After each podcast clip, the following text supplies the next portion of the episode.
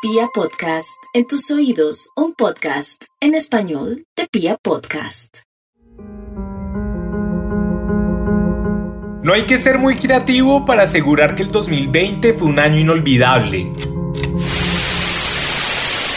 Yo describiría este año como un año mm, de mucha pena. La verdad que nunca habíamos vivido una pandemia. Yo la verdad que yo estuve en coma inducido por 28 días. Ah, Para mí esta fue una pandemia que se caracterizó por la crueldad. En esos 12 meses que parecieron eternos, el fútbol cumplió cabalmente su papel de reflejar todas las complejidades de la humanidad. Y en estos micrófonos, en la primera temporada de Detrás del Balón, lo vivimos de primera mano.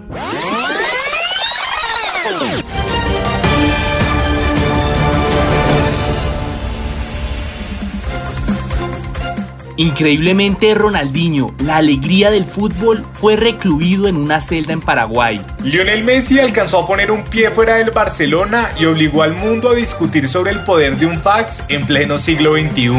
Futbolistas como Marcus Thuram y Jadon Sancho se manifestaron en las canchas contra el racismo, tras el asesinato del estadounidense George Floyd a manos de un policía. Un futbolista armenio murió en la guerra entre su país y Azerbaiyán. El Liverpool ganó una liga inglesa después de 30 años. La pandemia no evitó que el Sevilla ampliara su dinastía en la Europa League. El Bayern volvió a ganar la Champions y demostró que, incluso con coronavirus, en el deporte rey siempre gana Alemania.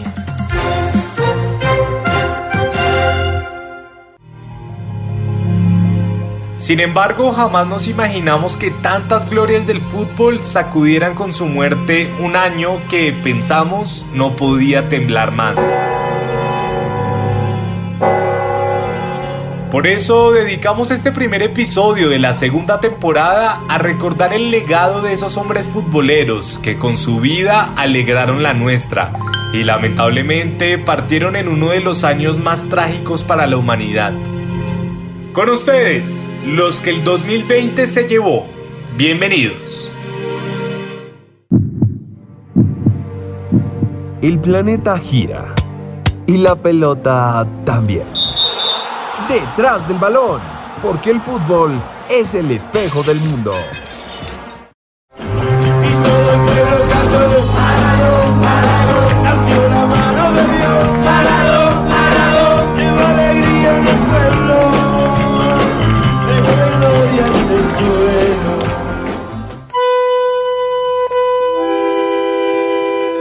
En el año en que alejarnos físicamente era lo más seguro para nuestras vidas, la muerte de Diego Armando Maradona rompió barreras geográficas y unió nuestros corazones.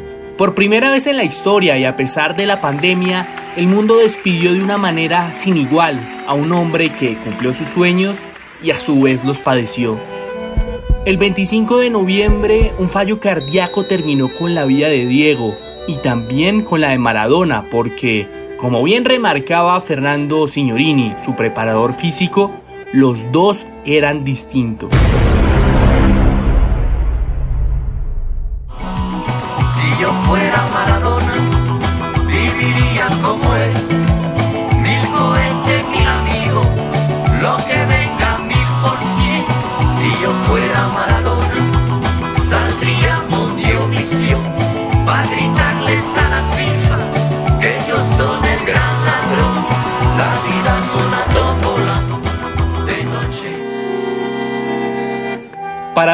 El debate en torno a su figura lo dio la misma sociedad, que lo catalogó como un dios para después crucificarlo.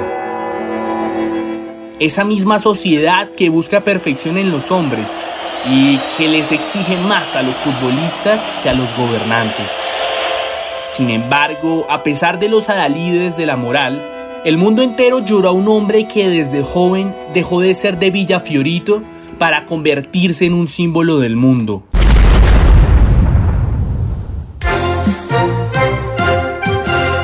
el féretro, el cajón de Diego Armando Maradona con la bandera argentina, con las camisetas, personal de seguridad y alrededor vemos también distintas personas sentadas, banderas de boca, pero la gente está desesperada, ¿eh? la gente tratando de acercar su mano, aunque sea Maradona fue un hombre que nunca se cansó de ir contra el poder, que desde que gambeteó la pobreza no encontró límites y que en una sociedad cada vez más sistematizada encontró el placer en el mero hecho de jugar.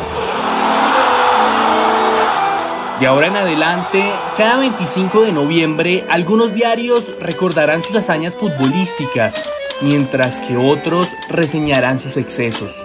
Lo único claro es que los humanos viviremos con el eterno recuerdo de un hombre que no importa qué hizo con su vida, sino lo que hizo con la nuestra.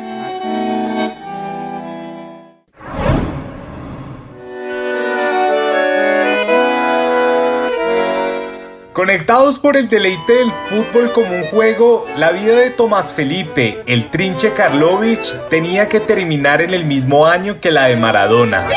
La única diferencia entre Maradona y Karlovich es que la vida del Diego fue leyenda, mientras que la del trinche fue un mito.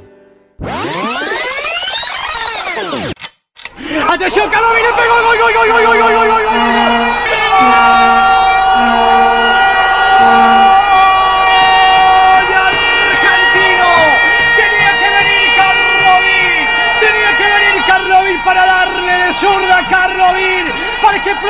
hinchada celeste y blanca. Reconocido por ser uno de los mejores jugadores argentinos de la historia, este hombre, que jamás jugó un partido de élite, es distinguido por los grandes referentes del país gaucho por su brillantez en la cancha y su poco interés en forjar una carrera como profesional. Para él, en sus propias palabras, jugar en Central Córdoba, un equipo de tercera división, fue como jugar en el Real Madrid. Se convirtió en, en un símbolo de un fútbol romántico que ya prácticamente no existe. Entre jugadores de élite, que todo el mundo los conoce porque juegan en los mejores equipos del mundo, juegan mundiales. Yo digo, vi un jugador así que tenía todas estas cualidades y que fue de los mejores que yo he visto. Lamentablemente en mayo de 2020, en un ataque tras que intentaran robarle su bicicleta, Karlovich falleció. Su funeral fue una reafirmación de su vida, pues no hubo una despedida multitudinaria, ya que al igual que su talento, su partida fue vista por tan solo unos pocos.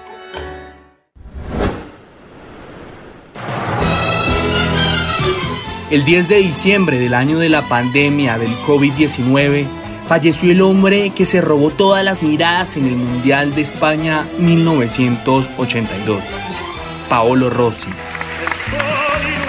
Aquel delantero italiano estuvo en duda para la cita mundialista por haber estado involucrado en el escándalo de apuestas conocido como Il Totonero. En el país ibérico su físico no era el mejor y no anotó ningún tanto en la fase de grupos que Italia logró pasar raspando. Sin embargo, en las instancias finales del torneo, Rossi brillaría y mostraría su talento tras explotar con tres goles contra la selección de Brasil. Después, anotaría contra Polonia y en la final certificaría su brillante momento con un gol contra los alemanes.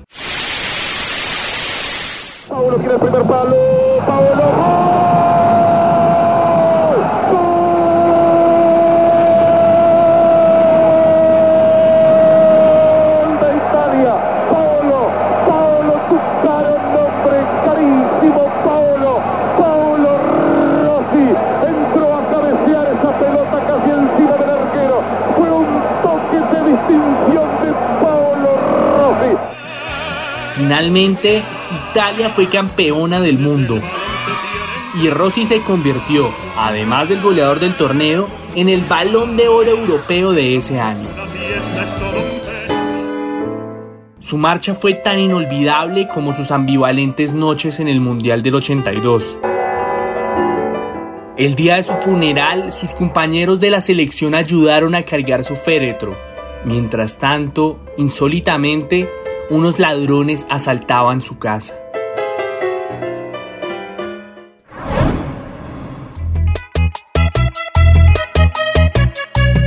En Colombia nació un hombre que como entrenador consiguió más títulos nacionales que más de la mitad de los equipos locales. Ese hombre fue Gabriel Ochoa Uribe, el médico Ochoa, que si como jugador destacó por ser el primer arquero en anotar un gol, como director técnico marcó definitivamente la historia del fútbol colombiano. Jugamos un 2-3-5 o un 3-2-2-3. O sea, jugamos Chini Zuluaga, Ramírez Rossi Soria, Reyes, Pedernera, y Estefano, Baez y Mauricio. Se llamó el Vale Azul. Fue el primer cafetero en conducir a Millonarios. Dirigió más de mil partidos y obtuvo 14 títulos en su trasegar por el equipo albiazul, Santa Fe y América. Lejos del fanatismo de clubes, el médico Ochoa es reconocido como uno de los padres del fútbol colombiano y su vida es todo un orgullo nacional. Yo soy optimista siempre, es decir, yo soy una persona que nunca soy derrotista, soy triunfador. Desde niño me enseñaron a ganar y a ser primero.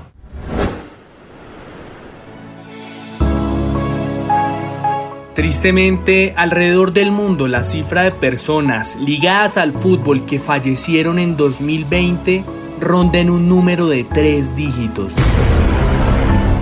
Sin embargo, no podemos terminar este episodio sin hacer una pequeña mención a otros grandes nombres que partieron dejando su impronta en las almas futboleras.